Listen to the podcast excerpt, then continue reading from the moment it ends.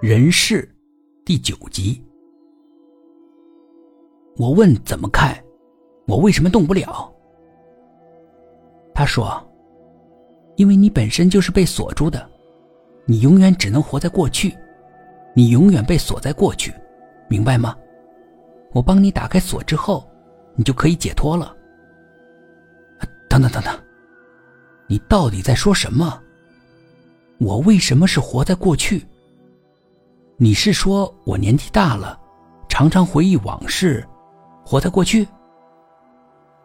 不，你没发现一个问题吗？你的眼睛看到的永远是过去的景象，而人的身体各个感觉器官感觉到的也永远只能是过去。我说这怎么可能呢？我可以看到现在呀。他说：“你现在看到的景象是通过光线传播，对吧？光传播是需要有时间的，而眼睛感光后传输到大脑，这也需要时间。所以你看到的永远是过去。这个古代很早很早啊，就有人发现了。我们家世代是锁匠，其实我们最初的目的不是开那些普通门锁之类的。”我们是有传承的锁匠。为了制造一把人世，打开人这把锁，如今终于成功了。他举着剔骨刀，已经走到我面前了，眼睛盯着我的拿了枪的手关节，而我不知道什么原因，根本就无法动弹。等等，你说的有问题。就算光线传播需要时间。可是眼睛看物体，只要连续盯着看，不就看见现在了吗？我可以不眨眼呢。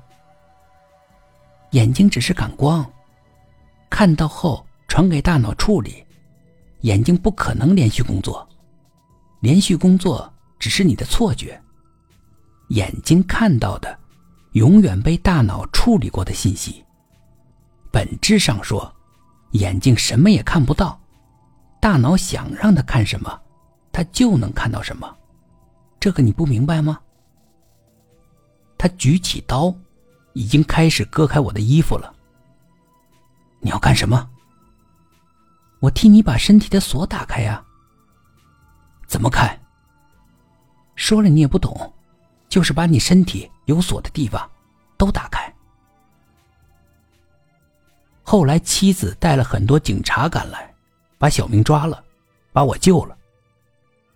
我当时立即去医院做了抢救，因为那个时候我身体处于瘫痪状态，我怀疑是小明给我下了麻药之类的。但到了医院，各种检验，我身体里任何麻醉的成分都没有，但就是动不了。院方于是委托警方询问小明，到底对我做了什么，我为何瘫痪了。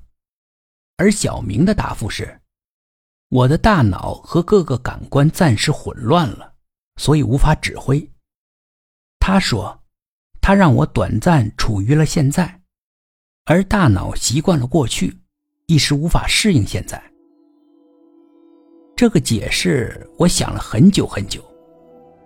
大约一天之后，我的身体能动了，恢复如常了。我想去再看看小明。